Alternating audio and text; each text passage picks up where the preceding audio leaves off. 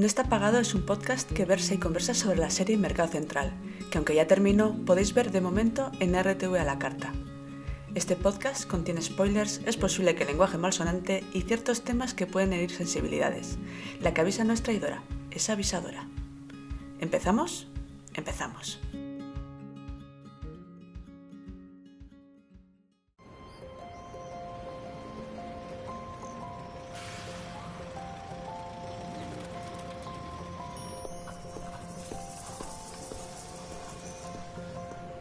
Tres pescaderías, cuatro pollerías, siete carnicerías, tres fruterías, ocho puestos de alimentación, un bar y una pizzería. En 1985 había 87 personas trabajando en el mercado central de Madrid. Ahora trabajan 61. En 1985 pasaban por el mercado una media de 1.300 personas diarias. Eso significa que el central pierde 26,31 clientes al día. Las posibilidades de que el mercado sea destruido por un incendio son de un 14,7%, inundación un 8,2%, terremoto 5,2%, colapso del edificio 24,6%, meteorito 0,8%, desastre nuclear 6,2% y otras causas 40,3%. Y aún así, más del 80% de los trabajadores del central afirma sentirse bastante o muy satisfecho con su puesto de trabajo. La gente es muy rara. Bienvenidas al primer capítulo del podcast Esto no está pagado, que bueno, pues, pretende conversar sobre la serie Mercado Central. Y en este primer capítulo, pues nos había ocurrido empezar por el principio, ¿no? Empezar desde el primer capítulo de, de la serie. Y conmigo tengo a Soraya. Hola, Soraya. Hola. Y a María. Hola, María. Hola. Empezamos, hemos empezado con, con las estadísticas de, de, de David y la verdad es que parecía, cuando empieza con los terremotos y con las inundaciones, está pensando, parece que está hablando del 2020. O sea, podría estar hablando de, ¿no? de, de, todo lo que ha pasado en el 2020. Esto fue en el 2019. Y, pero podría estar hablando de probabilidad de pandemia. Pues me hubiera gustado que lo hubiera dicho, porque, porque no sé si hubiera acertado. Sí, sí, probabilidad de virus, de entrada de virus. Y lo, lo, que me gusta de, de, las estadísticas es que, es que termina diciendo lo de la gente es muy rara. Y dices, efectivamente, la gente es rarísima. Y la gente que está en este, en este mercado ya nos daremos cuenta de... de muy, que, muy, buena definición para empezar. Para empezar, o sea, para empezar, empieza haciendo una, una, ¿no? una composición de la crisis del capitalismo, ¿no? Y, y, y que la gente es muy rara, que me parece una definición de, del mundo bastante, bastante acertada.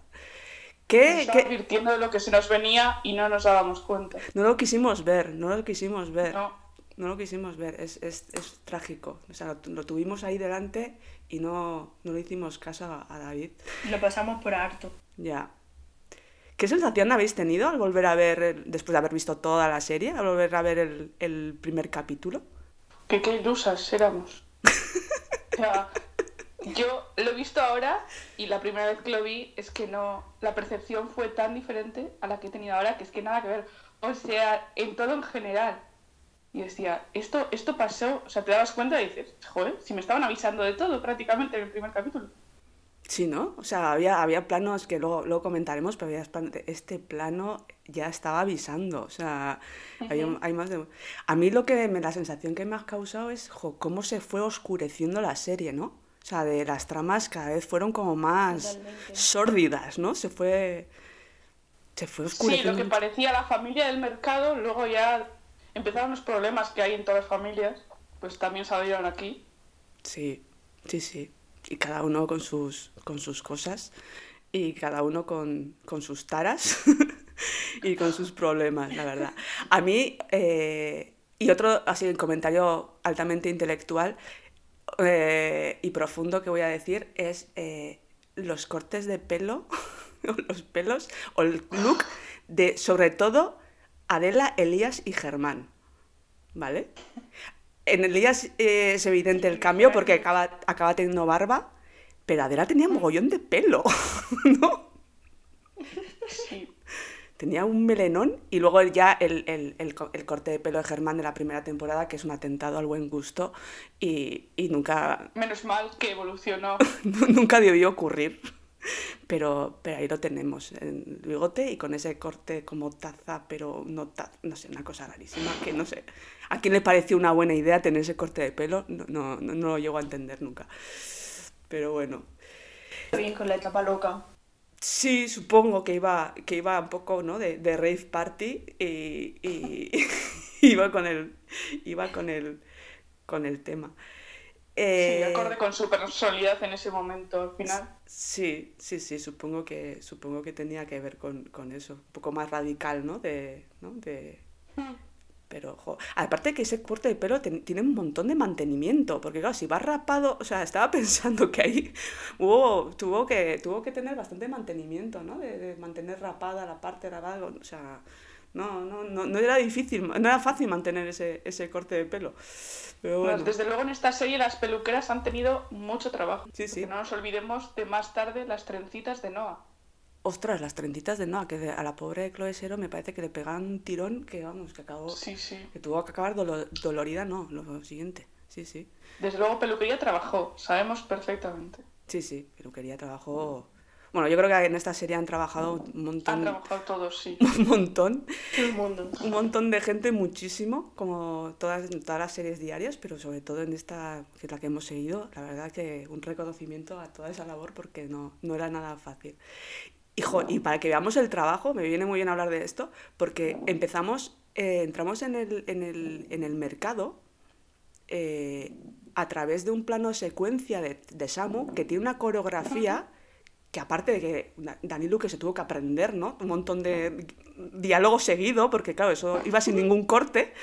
Y, y es la que nos va presentando como un poco la gente, ¿no? Empezamos con Cristina en la floristería, va- pasamos por la carnicería, donde vemos a madre hijas, hija pachecas, y luego llegamos a la, a, las- a la droguería de Serafina, que lleva 20 años allí, y luego, pues eso, vemos a Nicolás, a Rosa, que ya empezamos a ver que es la presidenta de la Asociación de Comerciantes, a, Paolo, a Paolo, Palomo le iba a decir, Paolo, te voy a llamar Palomo, me parece mucho más.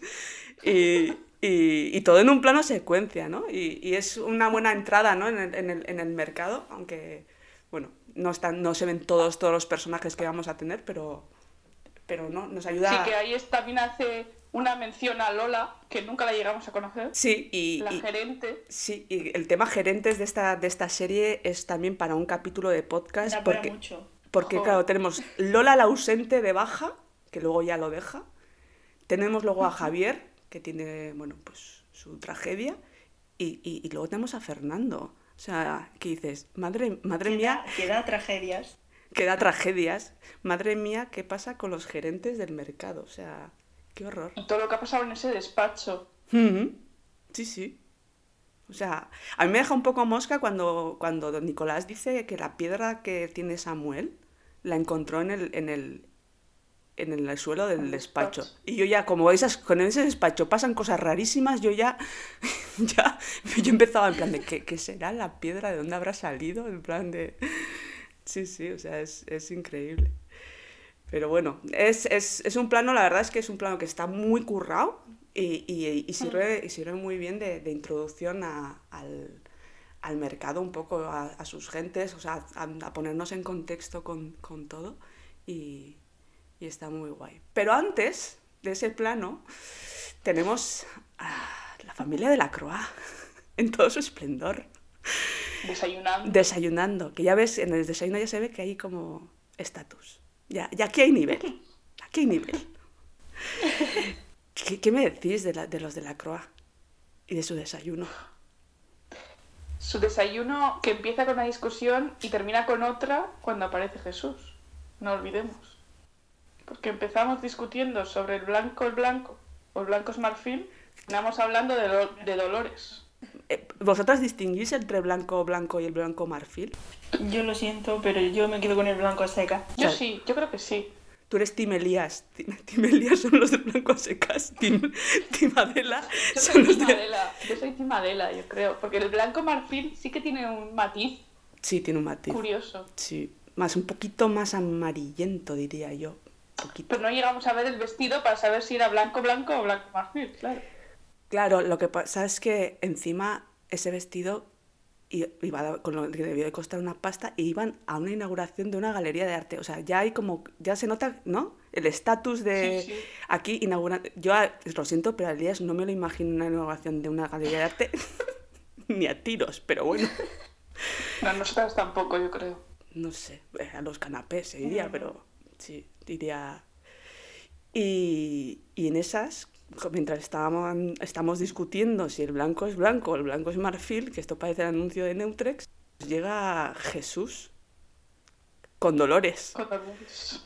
que Dolores es una mujer, no Dolores, que no, no Dolores físicos, que igual también, pero bueno, no- no- nos recalcan bastantes veces que está mejor que su hijo de salud. Sí. Y ahí es la primera vez que nos damos cuenta de que comparten casa, pero no del todo. De que la casa está dividida en la parte de Jesús y en la parte de, de los de la croa hijo. Es, es complicadísima la arquitectura del plano. Yo, o sea, 310 capítulos y no he llegado a entender esa casa cómo está distribuida. Porque no, no. Porque luego hay un momento en el que Germán dice que su pared da con la habitación de, de Jesús. De Jesús, que le oye, sí. Entonces ya me estalla la cabeza porque yo en ese, en ese lado, no sé por qué, me imaginaba que ya era la- el descansillo de, pero de fuera. Entonces, no, no, no, no llego yo a. No, no me hago el croquis. No me hago. No me Nos hago. falta ahí un, un plano en el que un house tour, que ahora están muy de moda, Sí, un house tour de esos, Sí, el sí, house sí, tour de la croa, claro. nos hubiese venido bastante bien. Sí, ¿no? O sea, nos hubieran enseñado un poco. Tampoco entrar en detalle. O sea, me gustaría ver el baño también, ¿eh? Pero. Pues si tenía jacuzzi o no, que no. No, jacuzzi estaba en Sepúlveda. Eh, pero, pero sí, no, no, para hacernos un poco la composición, porque sí que hay momentos en la serie que esa casa parece un, ¿no? Parece la consigna de una estación, porque ahí entra y sale gente que dices, qué intimidad de mierda tenéis. Pero, Sí, sí. Pero, y ya se ve, o sea, de hecho la primera queja es eso, de que, de la queja de Adela, de que no tienen intimidad, de que aquí las conquistas de Jesús, ¿no? Con su Sí, sí. Jesús. Pero desde el primer minuto Jesús les deja claro que la casa es de él Sí, sí, y si quieren intimidad que se busquen otra. sí. O sea, ya Jesús, en, y ya en esta primera escena ya se ve como ya las tensiones padre-hijo, ¿no? Que van de Sí, ya diferentes... quedan patentes. ya, llega- ya quedan patentes y un poco el- la actitud de, de Jesús, ¿no? Un poco con estas de Papuchi, ¿no? ¿cómo era Papuchi Iglesias? El padre Jesús de Julio Iglesias. Era Papuchi, Papuchi ¿no? Sí. Un Sí, poco sí. un poco conquistador y ya con esa pulserita facha que ya, bueno, algún día hablaremos largo y tendido de este tema. Pero pero ya, o sea, y se fuma el puro, o sea, esa, ¿no? Como ya como restregando un poco una alegría de vivir que tampoco suena muy real, ¿no? De, Sí, que es fachada al fin y al cabo. Sí, que luego sabemos que, bueno, pues enviudó, ¿no? De, de Consuelo, su mujer, y, y es un poco, poco la fachada. Luego tenemos como bastante, o sea, diferentes momentos, ¿no? Otro momento en la frutería, eh, que vuelven a, ¿no? a tener un poco Jesús y Adela, un- bueno, una conversación. es cuando llega el que faltaba, que es Germán. Eso es. Y que ha tenido su noche de juerga particular, ¿no? Y es un poco... Sí, sí, abuelo y nieto. Sí. Al final. Y Adela, claro, Adela ahí está como no puedes decir una cosa delante de tu nieto y luego hacer la contraria, que es lo que le dice a Jesús. Claro, al final está... Porque una cosa que veremos, que veremos en Germán a lo largo de la serie es cómo mira hacia arriba, ¿no? Hacia su padre y hacia su abuelo, ¿no? Y la, la influencia que ejercen tanto uno como otro en él, ¿no? Y al final son unos El poder de espejos... la en- el poder de... en la masculinidad de la croa, que es un tema... En fin, la masculinidad tóxica de la croa, que es un Amplio. tema amplio y doloroso del que hablar, pero muy, muy, muy interesante. Y, y claro, le está poniendo de ejemplo, o sea, se está erigiendo en un ejemplo que su madre evidentemente desaprueba. También vemos que pronto se acerca el cumpleaños de, de Jesús, Ujú. que ya en su momento dará bastante de sí, ese cumpleaños. Y, y vemos un poco también cierta la, la ternura que hay un poco en la, la relación entre Germán y Adela, ¿no? Cómo se despide Germán, ¿no? Lanzándole besos al aire y, y es una relación, bueno, que se ve que es una buena relación entre, entre madre e hijo. Sí, que relación- para Adela siempre es su debilidad, Germán. Que al final le ve que está, le quiere educar por el buen camino, pero por otro lado es su debilidad y al final Sí, se deja hacer Y por, la de, por y la de Germán también, Adela. sí, ahí se ve, se ve que, que su relación es, es especial y, y bueno, y lo veremos a lo, largo, a lo largo de la serie en diferentes, en diferentes momentos. No sé si tenemos algo más que decir de los de la Croa y su descapotable. Jesús tiene un descapotable que nunca llegamos a ver tampoco. La verdad es que nos han robado muchas cosas, ¿eh? Porque. Sí, Entonces- sí. Hombre, es que la frase que le suelta a, a Samu de para estar bien tres piezas de fruta al día y una mujer cada semana, empieza bien ahí Jesús. Sí, sí, pisando fuerte. Pisando fuerte. demostrando Sí, sí, de- demostrando. Por un lado, por- sí, por un lado, en esa conversación tienen por un lado estatus y por otro lado, un poco, ¿no? De. Soy viejo joven, o sea, tengo. Soy viejo, pero, pero de espíritu súper joven y yo, vamos, tengo las chatis comiendo a mi mano, en fin. Lo que, lo, que, lo que hay que ver, lo que hay que ver por no estar ciego. Yo es que confieso que, o sea, están los malos malosos de la serie, ¿no? Que, bueno, pues fueron Ortuño, Velasco, considero a Agatha y como mala y también, Nacho. Nacho, Fernando y, Fernando. y Gloria, yo creo que Sí. podemos considerar esos como los malos malosos, pero es que a mí, yo con Jesús es que tengo una fobia muy, muy irra- no irracional, tengo, tengo mis razones, pero, pero es que no lo puedo ver, o sea, no, no, me supera, me supera Jesús, no puedo con él. Es que su personalidad muchas veces deja mucho que desear, la verdad. Sí, sí, sí. Y luego que había como, o sea, un poco de, a lo largo de esto, yo veía gente que blanqueaba al abuelito adorable y yo, por favor, no. Este No. hombre no, este hombre es una mierda de hombre. Al final, al final tiene, ter- tiene escenas de ternura y por momentos de la serie como los pudo tener cuando se despidió de Jonah o la última en la escena del último capítulo, pero son escenas de ternura, pero Sí. no de abuelito entrañable. Sí, o sea, Yo creo que a esa generación que se, pu- se pone una coraza de yo puedo con todo, yo estoy por encima de, de ti porque me lo he ganado sí, y no dejan ver tampoco. Pero es que van con esa coraza hasta el fin.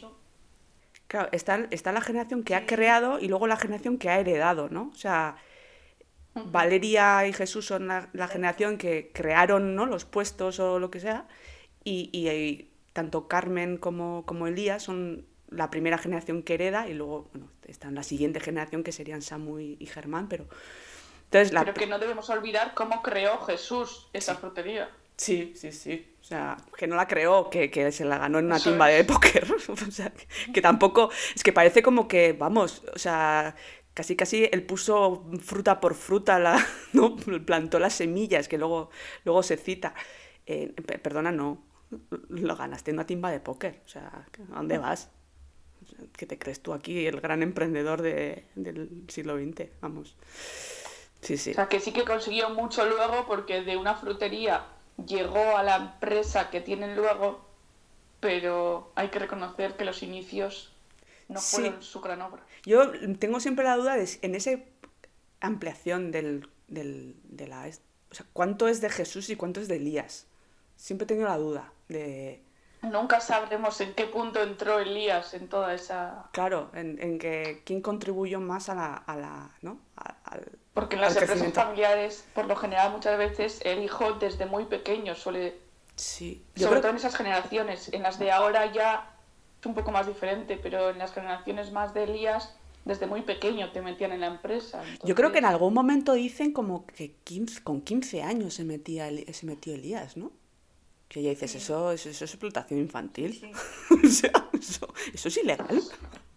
Pero bueno, en fin. Es sí. un negocio familiar. Es un negocio- ese- Ya, yo creo que frase. detrás de los negocios familiares había una explotación infantil de, de la repera, pero bueno, en fin.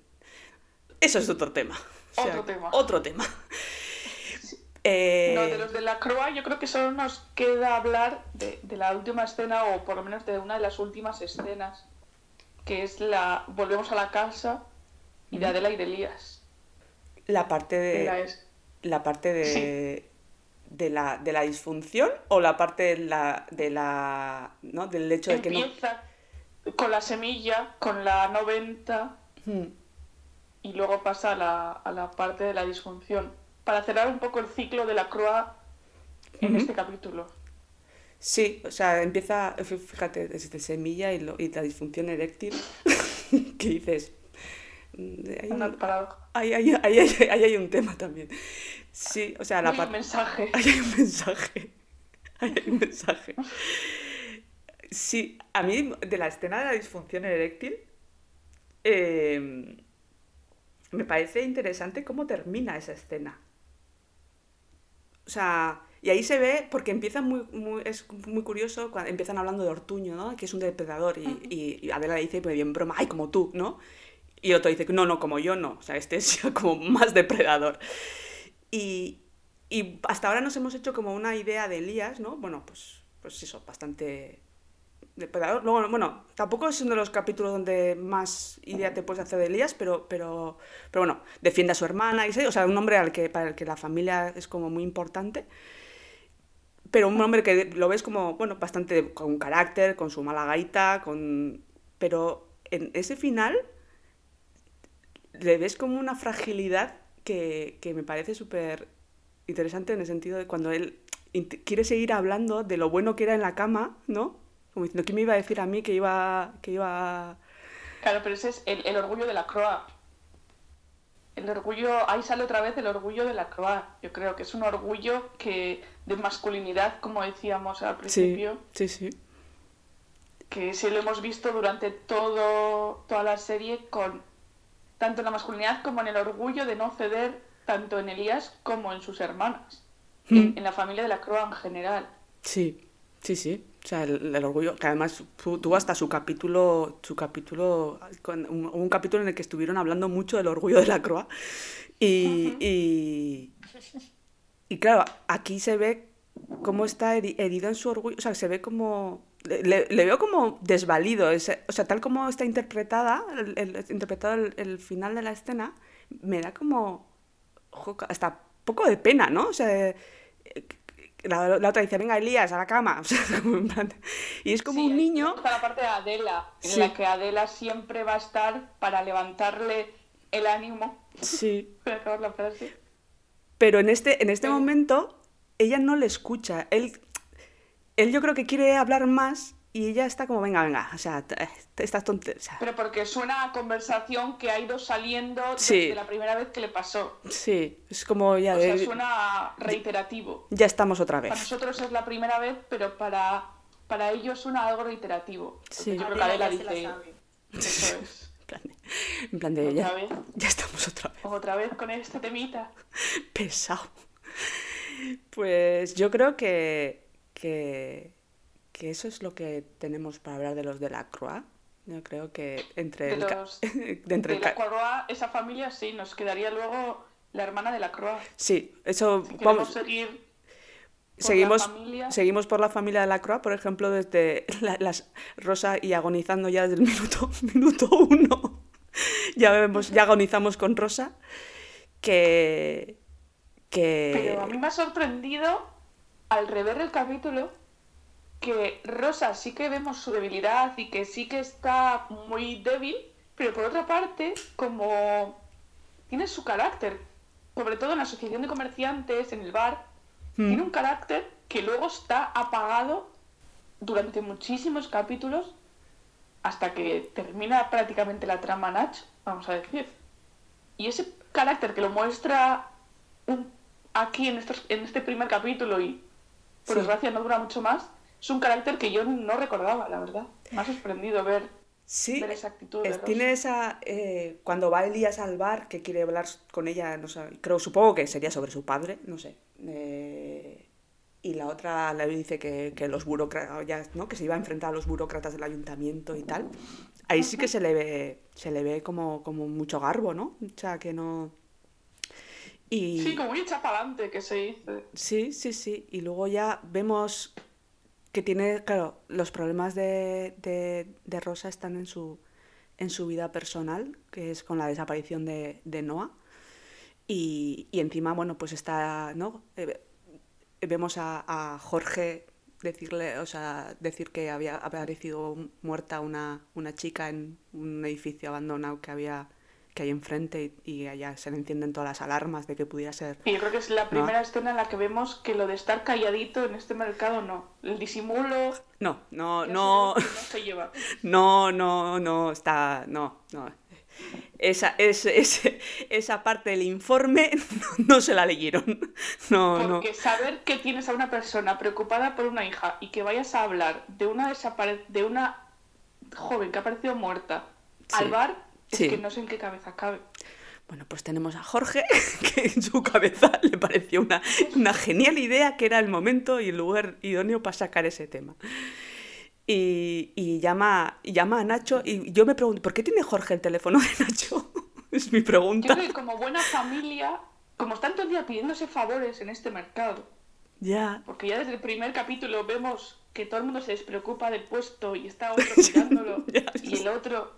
Entonces dicen, aquí tienen los contactos de todos. este es un mercado, ¿Cuándo vas a necesitar a alguien? es un mercado trilero. Es ahora me ves, ahora no me ves. O sea, es, vamos cambiando de, ¿no? De, de Y yo creo atención. que también lo tiene porque veían a Rosa muy débil desde un principio y entonces yo creo que están acudiendo continuamente a Nacho porque se ve como otra vez tu mujer cuando le llama Sí, le dice como otra vez o como diciendo ya sabes lo que ha pasado ven porque mm, no se les hace rara la, la acción entonces yo creo que por eso el parte también tiene el, el teléfono de Nacho que si llegan a saber cómo es Nacho mm. otro gallo cantaría pero Claro, pero no lo llegan a saber hasta, hasta muchísimo, muchísimo, muchísimo tiempo después. Eh, en un momento de estos que decimos de, de que la gente cambia de puesto y hay gente que es especialmente comodín, como es el caso de Jonah, ¿no? Que parece que si no...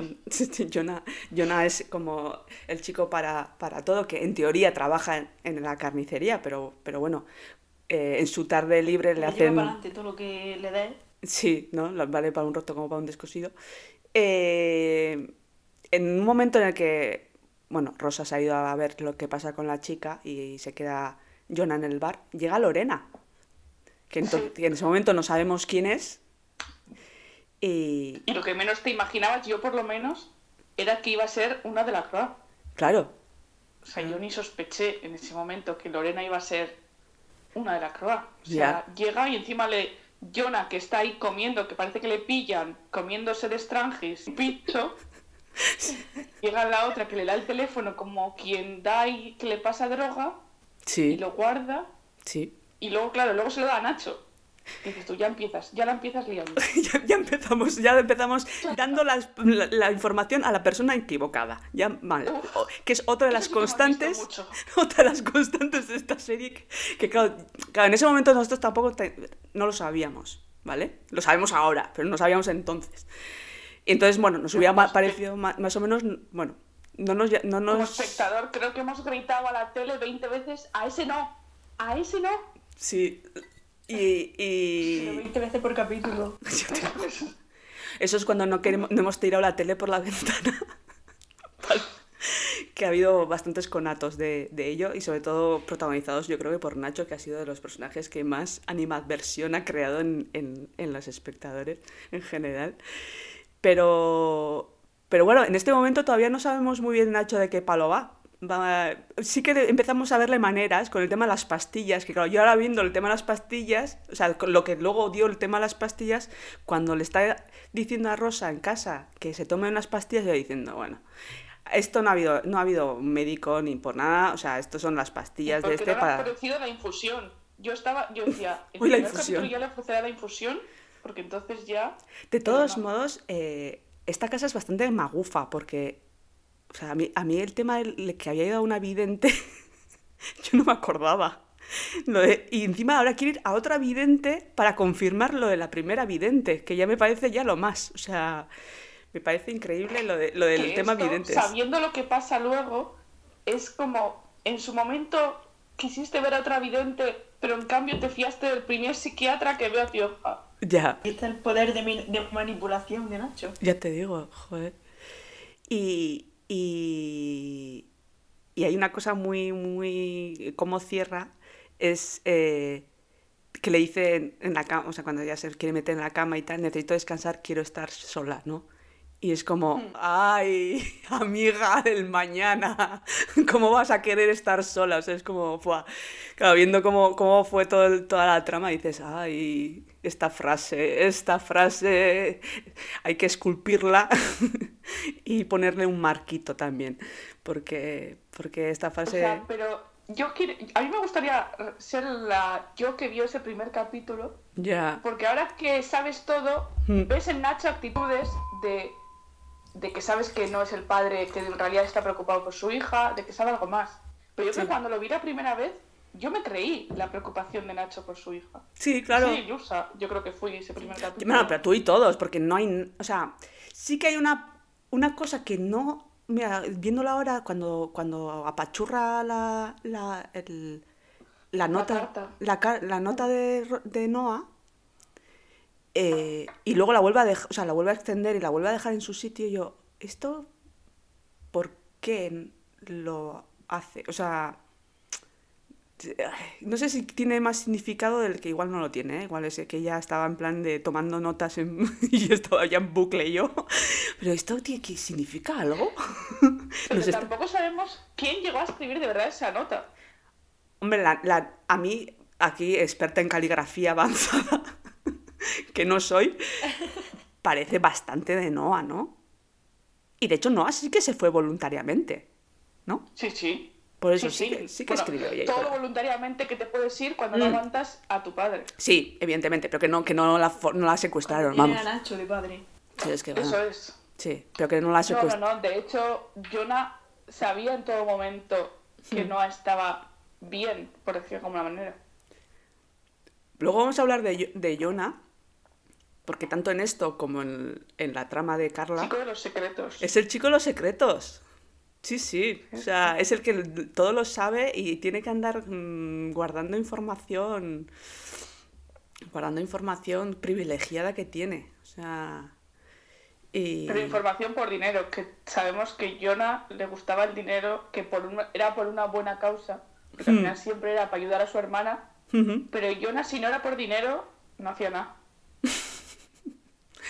Hombre, igual también había un punto, ¿no? De proteger a la, a la gente que quiere, tanto a Samu como a... Claro, claro. Poqui- sí, un poquito, esa- un poquito. Claro que sí, sí, sí, eso sí, pero por... Al final tú ves, cuando está cumpliendo en el bar, de hecho le dice... ¿Es Jorge o es Paolo? Ahora no me acuerdo quién de los dos es. Pero va y Jonas está quejando de que le han vuelto a dejar aquí de trabajar tal. Y le dice, pero estás cobrando. Y dice, hombre, solo faltaba. Ya. Hombre, claro. Al final estás metiendo horas. Sí. Sí, sí. No, hombre, al final es un chico que viene en una situación pues económica precaria, que, que tiene, ¿no? Bueno, ahora en el capítulo no lo vemos, pero sabemos que tiene pues una hermana con un, con un niño que, bueno, más o menos se encarga él de mantener, ¿no? Que es otro de los personajes que, que nunca llegamos a ver, pero no sé, uno, uno se, ima- una se imagina.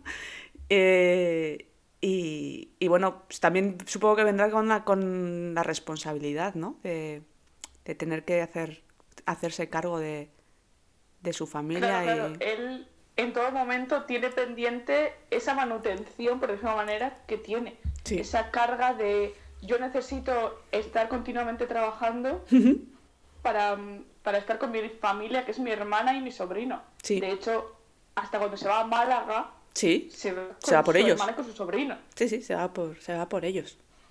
Sí, sí. O sea, otra cosa no, pero leal, Sí, sí. como A mí, no, mira. no ha habido otro. Ya te digo, ¿eh? Es de- me hubiera gustado. Porque se cita bastante. O sea, al final, como es una parte importante del personaje de Jonah, eh, se cita bastante. Hijo, me hubiera gustado, me hubiera gustado conocerles en algún momento. O sea, Sí, yo, yo confiaba en, en esa escena. Un sobrino, igual al ser un niño era algo más difícil, Mm. pero aunque sea de, de lejos a, a su hermana y a, y a su sobrino. sí. También es otra de las tramas para otro podcast Sí, de tramas que nos hubiese gustado ver. sí. La tercera temporada. La tercera temporada os traemos a la hermana de Yona. Eh, sí, hay algunos. El hijo de Ortuño, que es otro de los grandes clásicos.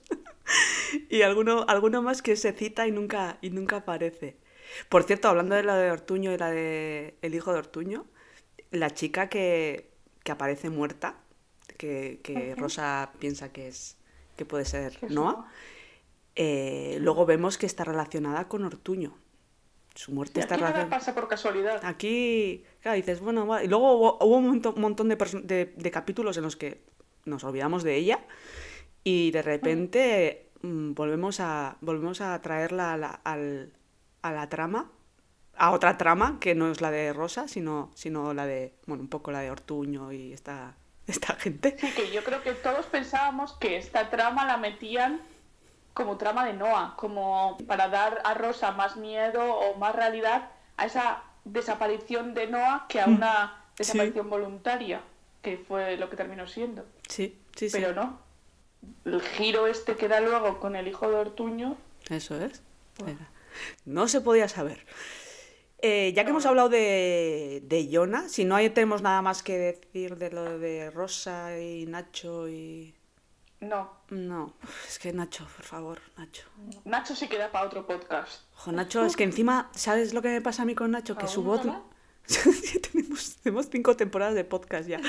Yo tengo un problema con Nacho que se- su, voz, su voz se parece a la a de un vecino asqueroso que tenían mis padres. Entonces como lo, lo ve- lo veo y es como... Estoy, estoy A escuchando al mí con vecino. Nacho me pasaba que Santiago me daba tanto carisma que digo, es que no me puede caer tan mal Ya, este personaje. ya. Pero es Era que... un Desde luego chapó por Santiago, ¿eh? Sí, sí, sí, sí. vamos. trabajazo. Trabajazo, cómo consiguió que todo un país te, te odiara a muerte, o sea... Esa es- mirada, ese... Dices Nacho tres veces en el espejo y te sale. O sea, ese miedo de... Está en todos los lados. O sea, si escuchas un disco al revés, te aparece la voz de Nacho, o sea, es como... Sí, era... Es como... Sí, sí, Daba miedo. Cuando le nombraban era como, dilo bajito que todavía aparece. Sí, sí, hubo momentos que, que era crispante. A mí sobre todo es su voz, ¿eh? la, que me, la que me acaba de, de crispar del todo, o sea, es como, por A favor. mí su mirada, esa, esos ojos. ¡uh! se me Sí. metió. Sí, sí. Pues ya que hemos hablado de Jonah, traemos igual un poco la, la- la trama de Algo pasa con Carla, titulada como Algo pasa con Algo Carla. pasa Con Carla. Algo pasa que- con Carla, que no sabemos muy bien qué es, pero algo pasa con Carla. Eh, empezamos un poco viendo, viendo a Samu, ¿no? Que Samu es un chico que está en silla de ruedas, que, bueno, vemos que es por un... ¿no? Se cita ya que fue por un accidente, pero que, bueno, que no es... eh, por la conversación que, que tiene primero con Jesús, vemos que eso tampoco es un peso... O sea, como que ya se toma como a broma, ¿no? Lo de tú es que estás sentado todo el día y cómo te vas a estar cansado. O sea, cómo se te pega- pegan las, las sábanas y estás sentado todo el día. O sea, como que. Y luego me acuerdo que hace en uno de los últimos capítulos también, creo que es con Germán, ¿no? Que tienen como chistacos uno detrás de otro Sí, a raíz de de. estar de pie o... Sí, algo así. Sí, está todo el rato el humor con la discapacidad de Samu, el humor van unidos. O sea, totalmente. Sí, no, no es, no es como. Es trágico, evidentemente, acaba en una silla de ruedas por un accidente, es trágico, pero es como si es un chico que, que te, jo, tiene. Ya se le ve, o sea, te transmite una vitalidad y un. ¿no? Ya como. Ese, Una es- actitud positiva Sí. hacia la vida. O sí, sea, sí, sí. Que, y, y el buen rollo con todo el mundo y. y- De hecho, vemos el detalle con Serafina Sí, eso es. en el primer capítulo, o sea, primera escena. Y ya vemos, bueno, un poco también vemos la relación de, de Nicolás con, con Samu, ¿no? Y que y dice cosas como que la vida siempre se puede ver de otra manera y solo hay que saber dónde mirar. Un matiz, por favor, otra escena que me hubiese encantado ver, Nicolás de Hooligan, Bueno, partido de baloncesto de Samu. Eso hubiera sido, hubiera sido, bueno, Nicolás y Carmen hubiera sido de esos padres horrorosos que van en el, que están en el deporte escolar, ¿sabéis? ¿No? Que es Porque no puede lanzar un- una pata de cordero en el, en el baloncesto, porque está está capaz, capaz, capaz. como yo creo que un árbitro un poco así. Sí, sí. Menos mal que, que parece ser que, que el que iba a los partidos era Nicolás y no Carmen, porque yo a Carmen de hooligan a pie de cancha me da pánico y terror. O sea, ahí clausuran el, el, el campo, la pista de baloncesto cada, bueno, día sí día A mí también. me hubiese encantado verla, Jo, por favor. Lo había liado. Como hubiera, sí, contra el árbitro, contra el equipo. Yo me la imagino sin tener ni idea de baloncesto, pero gritando. Ah, eso sí, ni, ni puñetera idea, vamos. O sea, ¿pa qué, ¿para qué vamos a hablar con propiedad? ¿Para qué? ¿Para qué? No, no, no. Es que Si se puede hacer- soltar la- las burradas sin hablar con propiedad es mucho mejor, vamos. ¿Dónde va a parar? ¿Dónde va a parar? Y mero- pero vemos eso, ¿eh? ¿No? Una, estre- una, una, una relación estrecha entre, entre Nicolás y, y, y Samu, ¿no? Como que ha estado como muy pendiente Nicolás de, de, ¿no? De la... Sí, que, y luego, según va avanzando la serie, también sabemos que ha sido una pieza muy fundamental Sí, desde el accidente para Samu, Nicolás. De hecho, parece filósofo Nicolás con sus primeras frases. La vida siempre se puede ver de otra manera, solo hay que saber a dónde mirar. No hay que preguntar de dónde vienen los regalos, ya. Es un poco Mr. debemos Won- aceptarlos. Es un poco Mr. Wonderful. Pero bueno, es Nicolás. A Nicolás le perdonamos porque tiene mucho lío y tampoco vamos a. Claro. Tampoco vamos a pedirle que haga digresiones. Sí, de, de Kant en, en el primer capítulo. Pero, pero sí, vemos como ha estado hasta ahí. Es el que encuentra esa piedra en el despacho de la gerencia que a mí me tiene con el run run todavía, ¿eh? O sea, no os creáis. Pero yo creo que nunca se, nunca se llega a... De hecho, la piedra tampoco... Bueno, no sé si vuelve a tener así especial... importancia los primeros, no te diría 10, 15 capítulos, fue bastante. Hasta que se lo explica a, a Carla el significado de la piedra, más adelante, ahí, y ya luego ya no supimos más de Ya esa la piedra... Bueno, Pasó a ser un diario. De la Es piedra verdad. pasamos al diario. pasamos ya a cosas como más, más elaboradas. de-. Sí. Pero bueno, vemos que a través de la piedra, ¿no? Mira, mira a Carla, que está vestida de, holandesa holan- de de holandesa de Getafe. De estos curros de ETT que son una mierda, que te mandan a, a eso, a centros comerciales o a mercados y tal, y tienes que pasarte vestida de whatever en toda- todo el día de- ofreciendo Una eso. triste realidad, sí, la verdad. Sí, sí, sí, jo, todos hemos estado en algún supermercado así, hemos visto la típica azafata que dices, jo, qué pobre, te pagaron una mierda encima y tienes que estar aquí ofreciendo jamón y Con tu cara bonita. con tu cara bonita y, y a veces, bueno, te dejan vestirte como, como esto, pero es que encima a Carla le ponen el vestido de holandesa, que, de holandesa de Getafe, que es como, por favor, qué, qué- qué humillante. Y así te viene Samu. Eh, Con el Gouda. con el Gouda haciéndote chistacos de por favor ahoguemos a este chaval o sea ¿no? lo de pelea Es Gouda un trabajo así. que Viene el graciosillo de turno. claro pero dices de, de buenas a primeras dices porque vale yo entiendo que ya o sea tener ese trabajo de mierda vestida de holandesa y tal tiene que ser ya pero dices pero esta chica es especialmente borde y no entendemos muy Con bien él, por qué. sí. Sí. ¿no? Luego ya sabremos por qué es, pero, Mm. pero uno está, está como muy descompensado el grado de entusiasmo en la conversación. Porque el chiste de pelea Gouda es muy malo. Lo mires por donde lo mires. Pero sí. Sí, que según pasa esa escena, luego vemos que llega Jonah Ujú. Y se echan ahí una mirada que tú Sí. te quedas, uy, Uy. ¿qué, qué, qué está pasando aquí? Pasa algo. Y luego Jonah es como muy insistente en quitarle la idea a la cabeza a Samu de, de esta chica no, no. Además tú tienes otra novia. Sandra era. Eso es que ahí también se ve un poco, ve un poco picaflor. Eh, sí, Por- sí, sí. o sea, ¿cómo tienes es? una novia, ya te estás fijando en otra y encima dice Holanda cae. Holanda, ¿qué, estás hablando de la Segunda Guerra Mundial? O sea, pareces el Tercer Reich. O sea, eh, sí, y además eh, dice Jonah, ¿no? Es como el- no, no es mi amiga. Bueno, pues ella, ella no sabe, no piensa lo mismo, o sea, por la, por la novia esta Sandra, no sé cómo se llama. Y Marta. Marta también. Creo que es Marta. Bueno, da igual, sí. Nombre aleatorio. Eh, otra que no vemos nunca tampoco. Que y dices, jo, qué diferencia, ¿no? Con luego como qué fuerte le va a dar por, por Carla, ¿no? Y todo lo que lo que van a luchar por esa, por esa relación. Y, y, y Holanda cae, pero, pero bueno, en el camino ca- caen más cosas por el camino. O sea.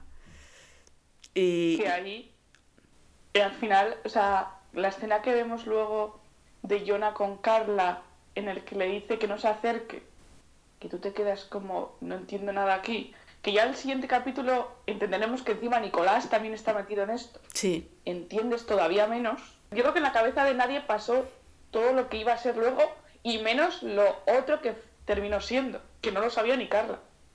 claro. Sí, sí, sí. O sea, hay- esta tiene como varias capas. La primera capa es en la que Samu. Pero es que no lo sabía ni Samu. Claro, Samu en la primera no sabe, no sabe mm, quién es Carla. ¿Quién es Carla? Pero Sí. Carla sabe quién es Samu, pero no sabe, par- no sabe parte de lo de Samu. O sea, no sabe que él era el que conducía. O sea, claro. Ahí es eso. O sea, es. Hay gente que está. Los únicos que tienen la, la información completa son Jonah y Nicolás. De todo. Sí, bueno, creo que Carmen creo que también sabía la historia, ¿no? Mm, yo creo que al principio no. ¿No? No. No sé. Sabe que es la, la hermana de... mm, No, pero digo que conducía a Samu. Eso yo creo que Carmen lo sabe. Sí. Diría- Yo creo que no, ¿eh? No hemos llegado todavía a la revisión de ese capítulo. Ya llegaremos a ese momento. Pero sí, es, es curioso. Es una, es una. En este primer capítulo, esta trama está como. Aquí pasa algo, no nos estamos enterando muy bien de qué, pero bueno. Ya dejan como caer las intrigas así, ¿no? En- píldoras intrigantes. Los diferentes. Las diferentes tramas que vamos a ir teniendo. Mm, sí, y nos sí. dejan claro que esa va a ser una. Sí, sí, sí, que hay, que hay tomate. Hay más tomate del que, del que estamos viendo. Ahí entra en juego luego, con, esa, con ese secreto, hasta qué punto nosotros, siendo Jonah o siendo Nicolás, lo hubieses guardado. Yo creo, porque yo solo pensé mucho. Digo, ¿yo qué hubiese hecho en el lugar de, de Jonah, por ejemplo? Ya. Pf, Es que, jo, son situaciones tan límite. de las cosas que hasta que no, hasta que no te ves, Mm. no sabes... Es que hasta qué punto está bien guardarte, o sea, quedarte con... Que esa verdad no salga nunca. Cuando todos sabemos que al final todo termina saliendo. Y más en esta serie que la gente no guarda un secreto ni mentirosos. Pero sí, es complicado, ¿eh? Es, es complicado porque al final, bueno, pues eh, el chico que conducía, que ahora mismo no me acuerdo del nombre, que era el que era novio de Germán. José. José, José, eh, sí. José, Jesús. Eh, José murió. Entonces, claro, le cargan el muerto, nunca mejor dicho, a José. Pero claro, también la familia Que no de... se pueden quejar. Sí, que no puede decir nada, pero también, claro, eso es muy injusto respecto a la familia de José también, ¿no? Que lleva su carga también. Entonces es, es complicada, ¿eh? Yo creo que tiene razón Soraya en el sentido de que son cosas que hasta que no, no te pasan, son situaciones tan límite, ¿no? Que hasta que no te pasa Sí. yo no sabría decirte.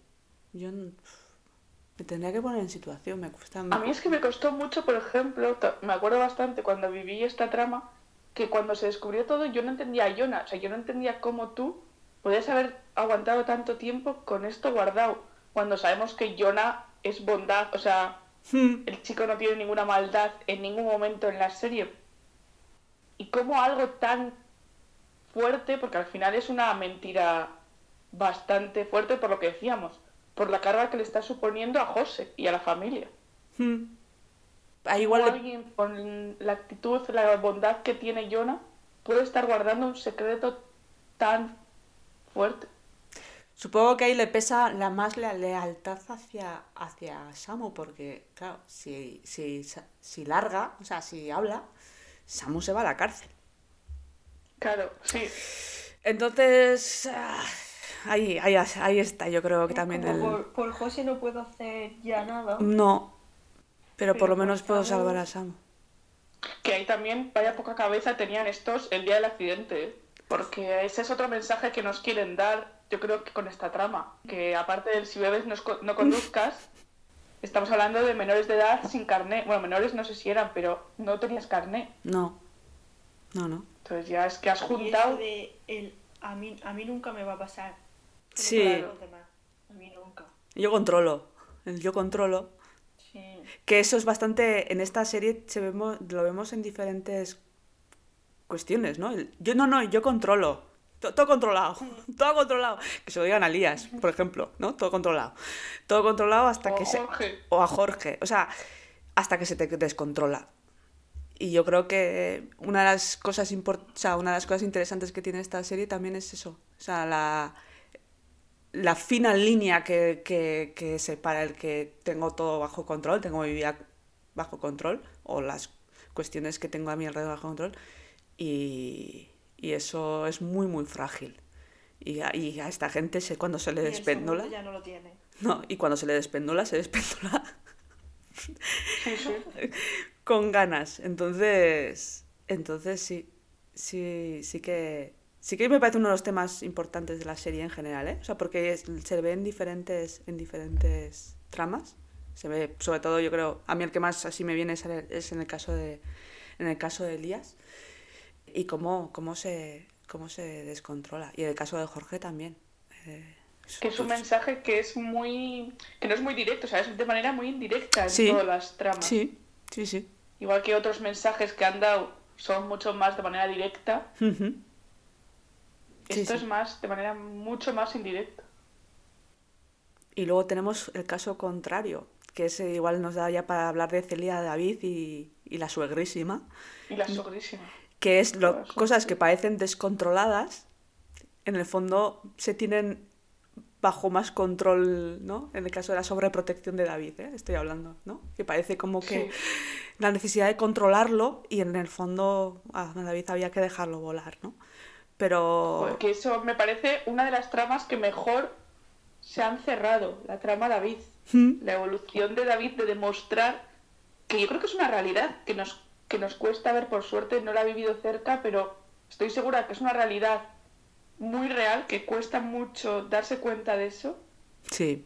pero que si tú dejas a la sobreprotección que tú decías, es mala en, mucho, en la mayoría de los casos. No, sí, sí. Y que si tú dejas alas, dejas volar, como pues en este caso a David, aunque tenga Asperger, tú le dejas Mm, hacer lo que él quiere, actuar como a él le gusta, Sí. y terminarás siendo diferente, pero terminarás siendo como todos. Al final, nadie es igual que nadie. Eso está claro. Sí, sí. No, y, y empieza eso, empieza siendo su- eh, sobreprotegido tanto por su madre como por su abuela, ¿no? Eh, con Mm. la- el tema de decidir- decidiendo a qué psicólogo debe ir, si es, ¿no? La que es amiga de... O sea, ya vemos que Asunción fue a la universidad con, con es- con esta persona, que me, me- me hace gracia lo del cálculo de, ya, pero le queda poco para jubilarse. Que dices, Sí, "Jo- joder, qué tirada. Iba a tener que cambiar el psicólogo, me parece. Y, y bueno, un poco como la, la abuela se salta las cadenas de mando, ¿no? Que lo hemos visto al principio de la serie, en este capítulo, lo hemos visto hacia el final de la serie también, ¿no? O sea, de... Sí, esa- eso, la sobreprotección de Asunción se ha visto prácticamente en toda, mientras que la de Celia Sí. se cortó bastante antes, por suerte, Sí, para David. claro. O sea, al final ha tenido una exposición mucho más. O sea, al final no la convive, o sea, ha convivido. A, a Asunción la vemos, la vemos en momentos puntuales, la vemos ahora al principio. Supongo que la vemos también luego en, la, en el tema de Velasco, ¿no? Sí, Eh, la muerte de Manuel. Y bueno, con el tema de Manuel Velasco, porque al final, bueno, pues están relacionados y la vemos, lo vemos al final. Yo creo que esos son los tres, ¿no? Principales momentos en los que vemos a Asunción. No me acuerdo de alguno más. No. Pero, pero ya vemos que es una señora que al final es una señora de posibles y que bueno, pasa con la gente de dinero, que se creen que, bueno, que se pueden saltar, ¿no? Que las cosas se tienen que hacer a su, a su manera. Y esa abuela, Y es abuela. es la, la actitud de abuela sobreprotectora la cumple Sí, sí, sí. abuela con nieto único. Sí. E encima, pues eso, o sea, ha muerto, ha muerto su hijo, que todavía no sabemos de qué, de qué ha muerto, pero pues sabemos que Celia ha enviudado. Y ya desde el primer momento, bueno, pues vemos que, o sea, así como Asunción es una mujer que tiene dinero, vemos que es un que vive en un casoplón y, y ahí están, están alojados al principio Celia y David, hasta que a Celia se le hinchan las narices y, y pasan a lo que era su, su casa y ahí empiezan ya eh, los problemas económicos, o sea, según entran, según entran ya tienen como los, los problemas económicos, ¿no? De una carta del banco. Abre el buzón. Abre el buzón Y y... se encuentra. Hola, soy tus, somos tus números rojos. ¿Qué tal? Sí. Y, y vemos que es porque, porque Serafina eh, no ha pagado el alquiler del puesto de droguería que, que tiene en el mercado. Entonces es cuando ya vinculamos ¿no? a Celia, que hasta ahora parecía como una trama que no, que no tenía relación aparente con el mercado, salvo por la Eso voz es. en off, de, o sea, salvo por los, las estadísticas de David. Volvemos a ese punto, ¿no? En el que ya vinculamos a Celia, a Celia con el mercado, que es a través de, de Serafina. Y volvemos a la primera escena, que vemos otra vez a David mirando, que le dice Celia, ¿qué haces? Y dice, haciendo números, Sí, haciendo estadísticas. Claro, y son las estadísticas que nos han que nos ha dicho a la- al comienzo, ¿no? Y ya vemos el primer encuentro maravilloso entre Celia. Bueno, primer, primera es cómo le echa, los ojos Jorge, que, o sea, menos, menos disimulo no podía tener. Eso, pues al final es, es el puesto que está enfrente del delicatessen de Jorge, es el- la droguería de, de Serafina, y Serafina echándole un morro impresionante. Hace un... Sí, sí. Ahí luego que todo el mundo está con Serafina, la Serafina está abuelita que le echa cara. Sí, le echa un poco, le echa un poco de morro. Eh, por mucho. a ver, eh, en- más que nada porque no parecía que lo... O sea, quiero decir, al final están, son dos personas que tienen una necesidad, ¿no? O eso parece al principio, diciendo, jo, esta pobre señora que lleva aquí 20 años vendiendo fajas, ya no vende una puñetera faja, pero, pero necesita, necesita esto. Pero luego nos damos cuenta de que tampoco lo necesitaba tanto, ¿no? Porque se, luego se va con ese amor de... Ya no sé.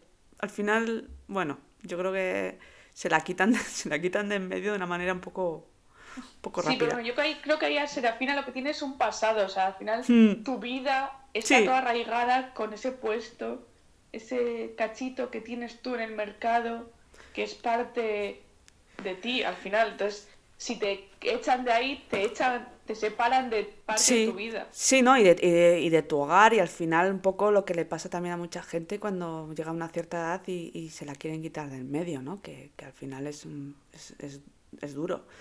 Eh, entiendo también que, bueno, volvemos a la sobreprotección. Ahí el resto de mercaderes van a, van a sobreproteger a, a Serafina y, y ya la van a, ya Celia entra como ya, ya desubicada, o sea, ya, ya entra como con muy mal pie y, y, Mm. y luego, luego tomará decisiones también que, que no le corrigen el pie.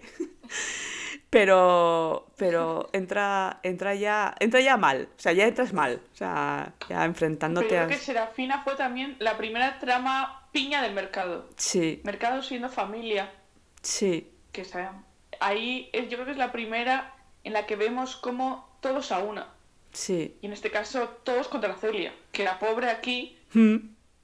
Claro, la Celia es donde dice... menos culpa tiene. Claro, o sea, ya tiene una necesidad, o sea, y, y a veces es eso, o sea, es estas, estas situaciones que yo, jo, otras preguntas, ¿qué harías, no? O sea, porque dices, imagínate que, que realmente Serafina hubiera tenido ese problema de, o sea, no, no hubiera tenido una vía de escape como la que tiene al final, ¿no? O sea, si, si claro, son dos personas con necesidades y claro...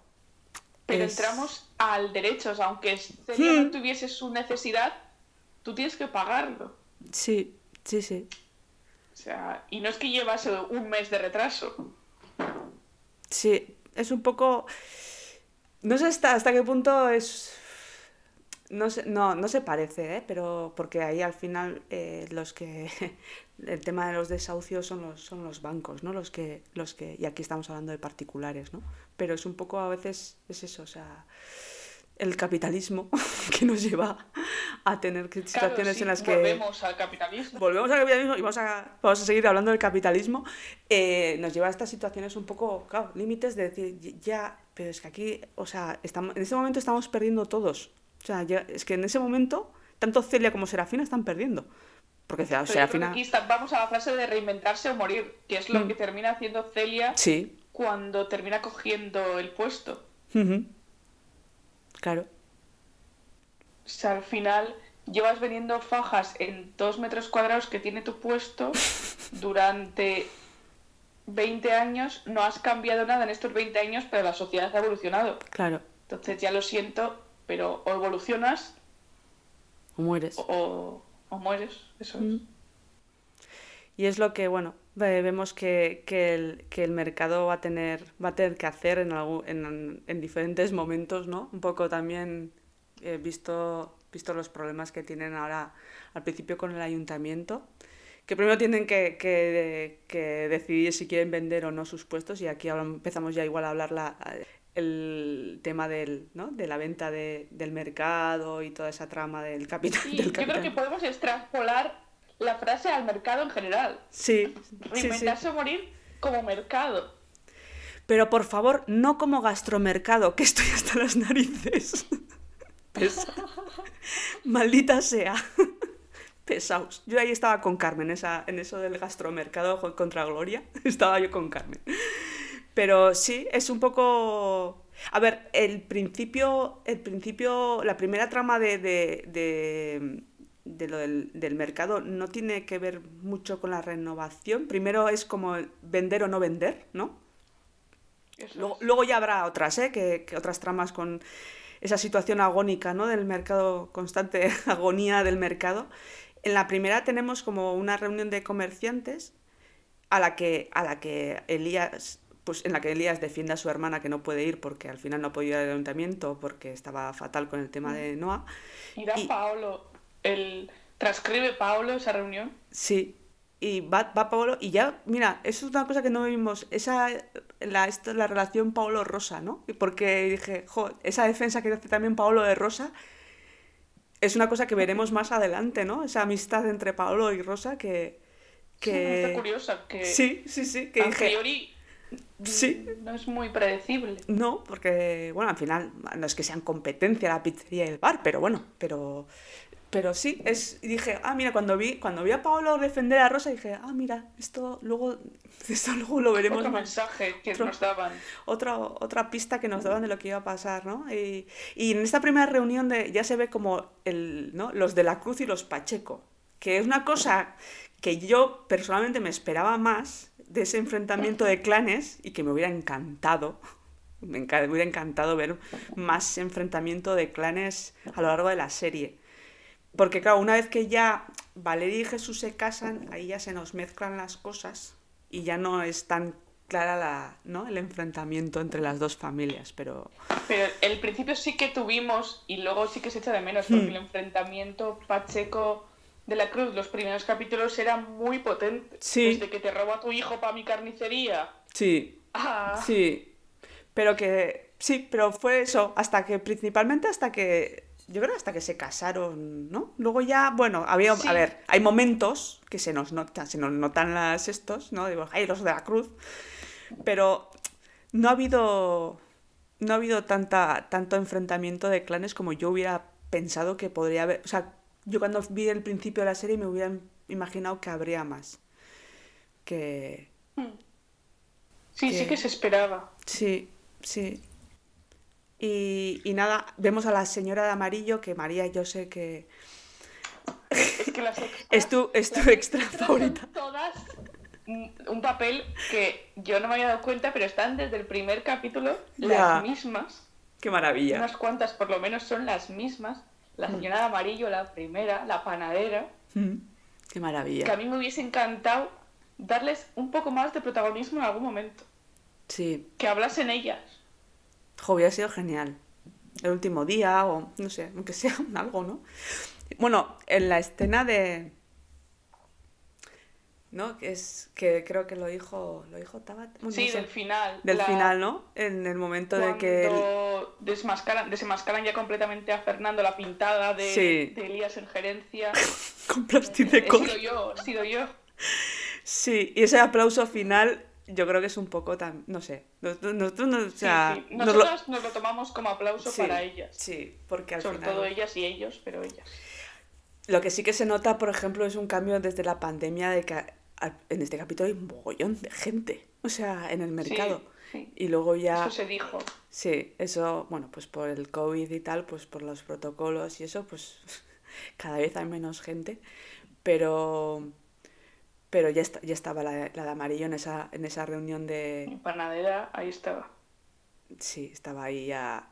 Ahí llega otro, otro llega en esa reunión a comprar chuletas. Ya me dirás tú. Ortuñor, Ortuñor, que tiene una pinta, o sea, aparte que ya se llama Ginés, que ya me parece ya un nombre pijo donde los haya.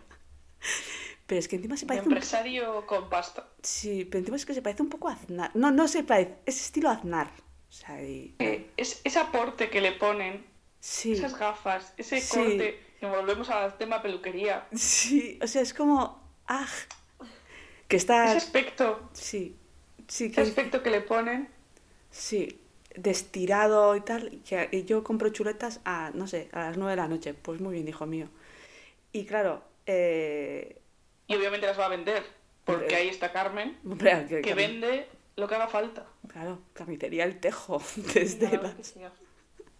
Que yo la he echado de, el primer capítulo la he hecho mucho de menos, no sale no. apenas. No, y luego que vemos, por ejemplo, en, el, en esto de... Le vemos a, a, a Samu diciendo a Valeria que, que sonría y yo... Claro, ¿esto qué es? ¿Por la casa de comillas? ¿Por lo que está un poco Esa es la carta que llega luego, enfurruñada? en los siguientes capítulos. Ya, pero ya está como un poco ya enfurruñada Valeria con la, ¿no? Con el garbo que tiene. Sí, Valeria en los primeros capítulos está muy, muy de bajón. Hmm. Y sí que es por la casa de comillas, que luego es por lo que empieza con Jesús. Claro. Ese, gran- ese plan magistral que es un plan pacheco. es un plan pacheco que no puede fallar. Pero bueno, nos llega a eso, nos llega a Ortuño, que... Bueno, primero, primero llega Paolo desde, el- desde el ayuntamiento diciendo que alguien quiere comprar el, el, el mercado. Y ya la cámara enfoca a Elías, que dices, ja, ja, ja, aquí, aquí nos estabais diciendo algo y no lo quisimos ver. Y luego, eh, cuando está Ortuño y Ortuño, y ya vuelven a enfocar a Elías com- y ya dan como a entender que Elías sabe quién es Ortuño, o sea, quién es ese, Mm. esa persona. Y luego lo vemos en la conversación que... Sí, que que, tiene- luego nos hacen el lío porque ahí nos quieren vender de que Elías va a ir a por Ortuño. Ja. Ja. Y es que al principio iba, ¿no? Sí, claro. Sí, claro. Hasta que, hasta que hace volar. Porque dijo, uh, tengo más dinero de la otra manera. Hasta que dijo, voy a volar por los aires mi vida, que, que, que hace mucho que no lo hago. Y nada, pues, eh, pues puestos a, a inmolarnos, pues nos, la- nos inmolamos con todo. Y como Elías es el rey de la inmolación, pues se inmoló. Se inmoló y ya está. Se inmoló en lo personal y se inmoló en lo, en lo laboral, que es. Justo el mismo día. O sea, muy bien, chico. Sí. Enhorabuena. Te has Como una persona te puede cambiar tanto tu vida. Yo te digo, O una mala decisión. una mala decisión.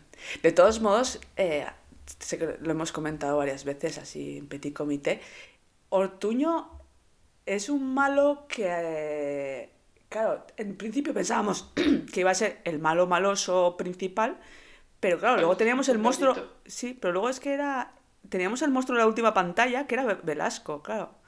Y al principio Velasco ni se cita y pensábamos que, ah, pues el malo de la temporada va a ser Ortuño, pero luego no. Luego sí que es el malo, pero, pero no es. Pero es un pringao. Sí. Es un pringao. Pero un pringao que se le ponen los huevos de corbata según ve al otro salir de la cárcel. Claro. Y dices, espérate que aquí viene este.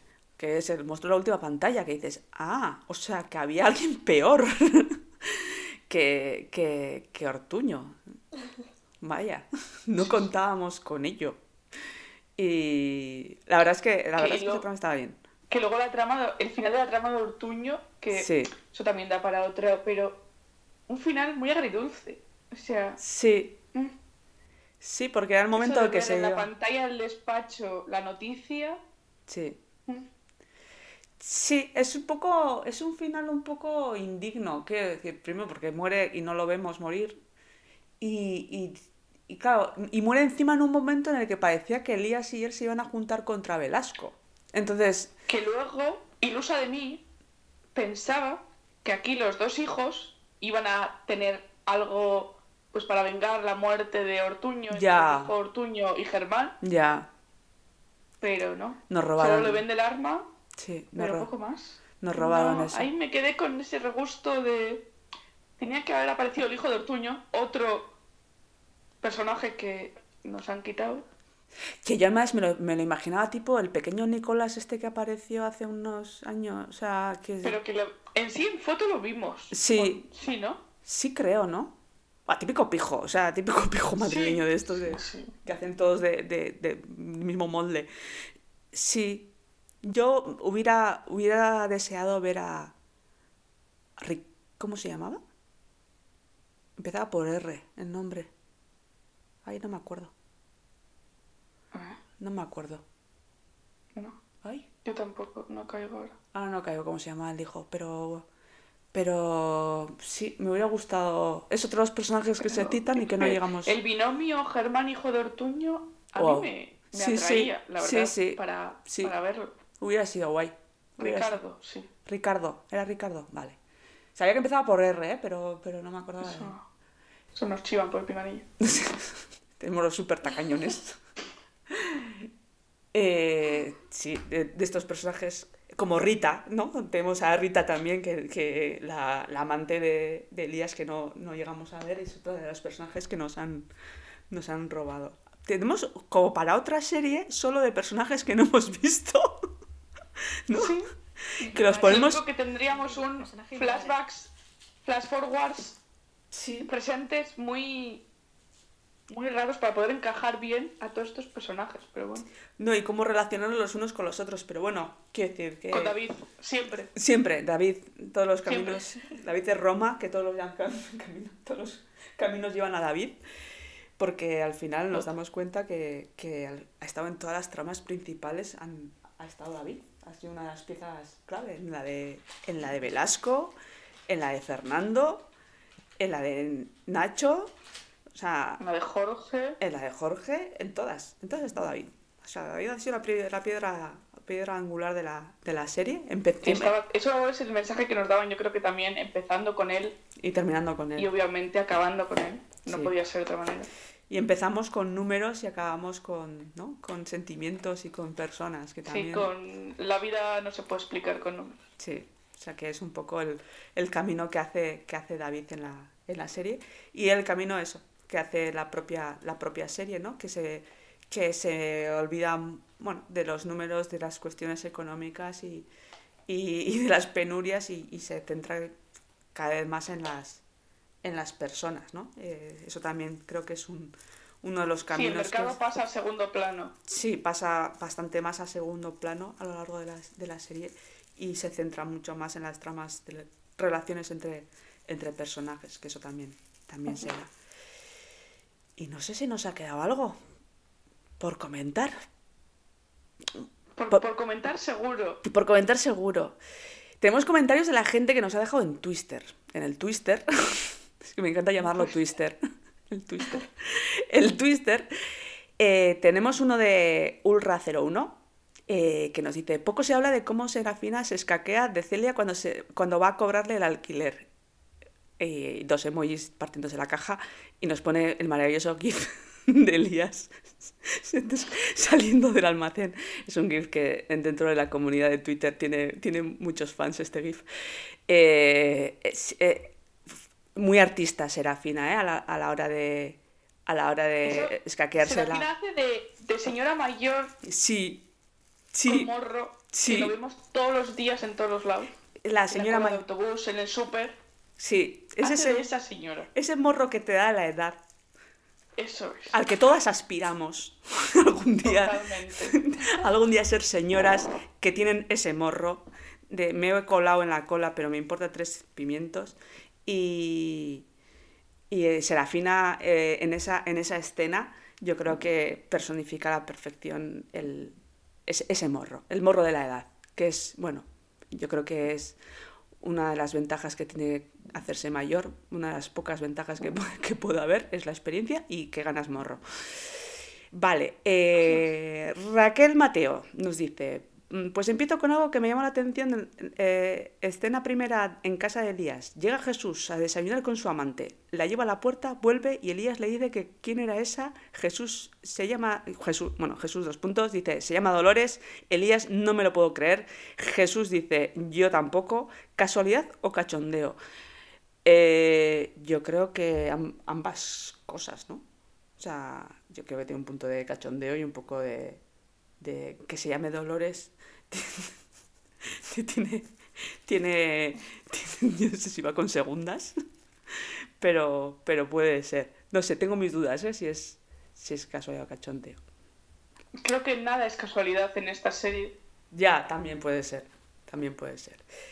Eh, Y conociendo lo, lo gracioso que son tanto Antonio como César Sí, y el guionista de turno, Sí. seguro que fue queriendo. se fue queriendo. Eh, tenemos otra de Raquel que dice, otra cosa que observo en el episodio es la fortaleza inicial de Rosa y cómo tras este, eh, tras este episodio fue siendo anulada por Nacho hasta llegar al final donde se la vuelve se- donde se la vuelve a ver más fuerte y decidida como en el primer episodio. Eso has comentado tú antes también, María, ¿no? Es... Sí, pero es lo que hablaba. Yo veo el carácter como presidenta de la asociación, pero como mujer de Nacho, no. Sí, Ese- Sí, yo creo que es el tema, el tema, el tema no es el, el tema no es, yo creo que la, que la, ¿no? La saca de eje, debilita Sí. y la anula como persona. sí, porque la vemos en el bar co- como súper funcional y, y en cambio en cuanto entra, en cuanto entra Noah en la ecuación, ¿no? Es ya como, ya me, me habéis sacado de, me habéis sacado de- del eje y, y ahí es donde entra en territorio Nacho y ahí es donde Nacho hace lo que quiere con ella.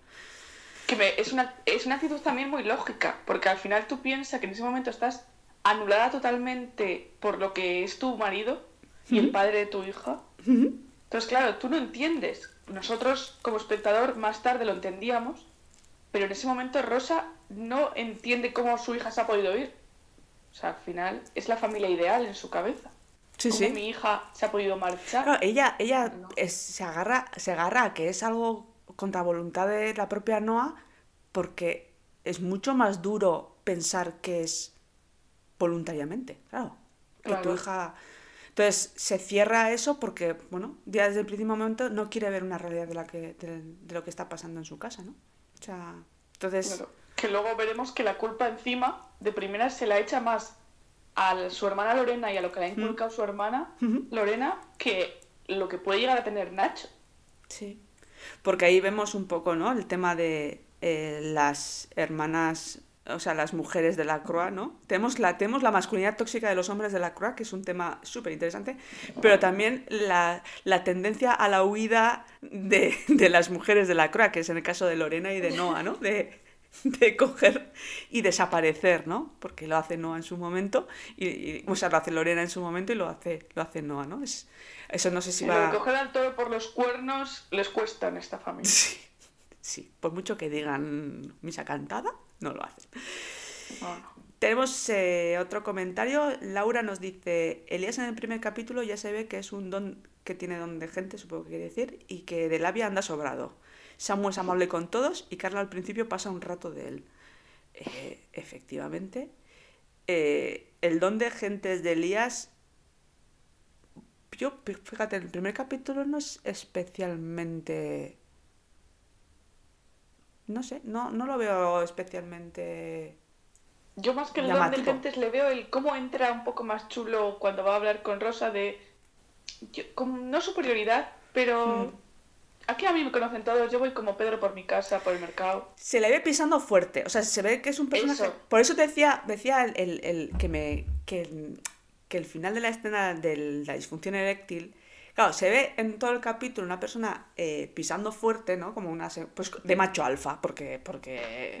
Elías es macho alfa, entonces se le Seguro ve... de sí mismo. Sí, muy seguro de sí mismo.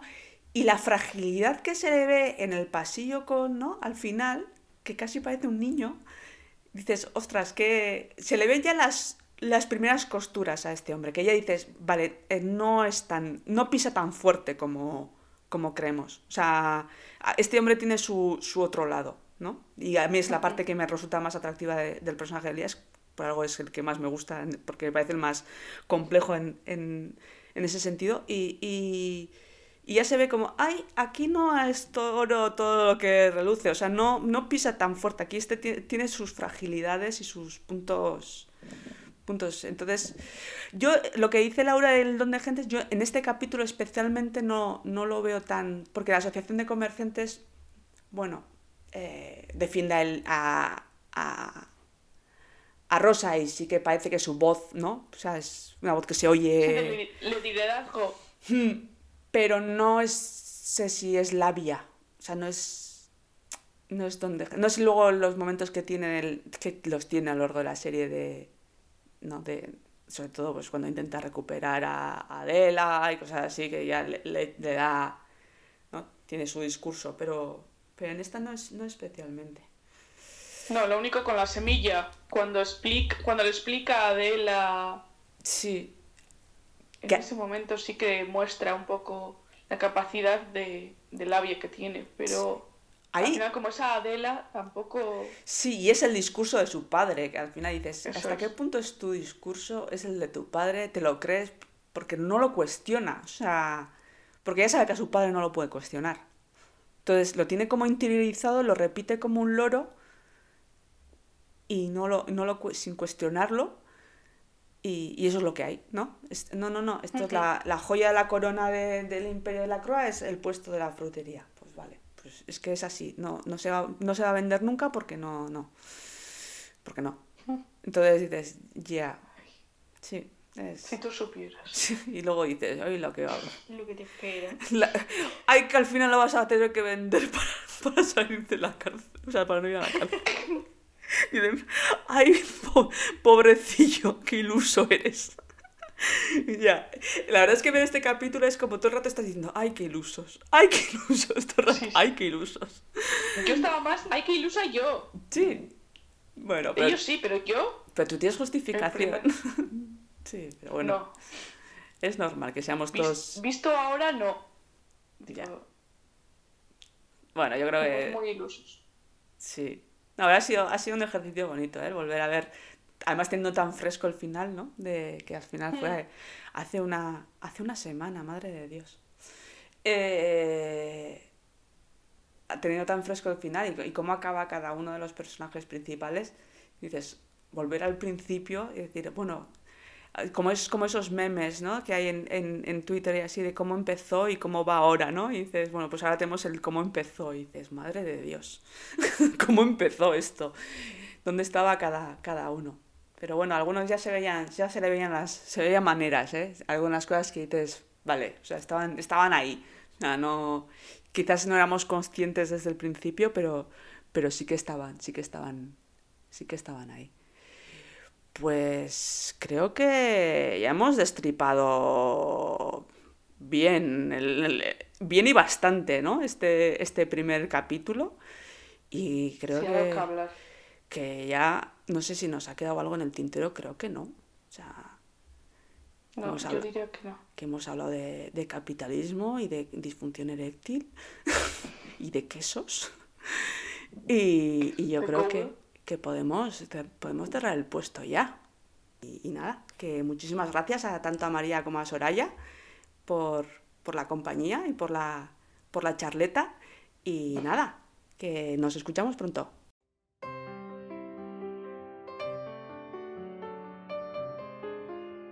Podéis suscribiros a este podcast en plataformas como Spotify, iTunes o Pocket Casts. También podéis seguirnos en Twitter en arroba no. Hasta la próxima.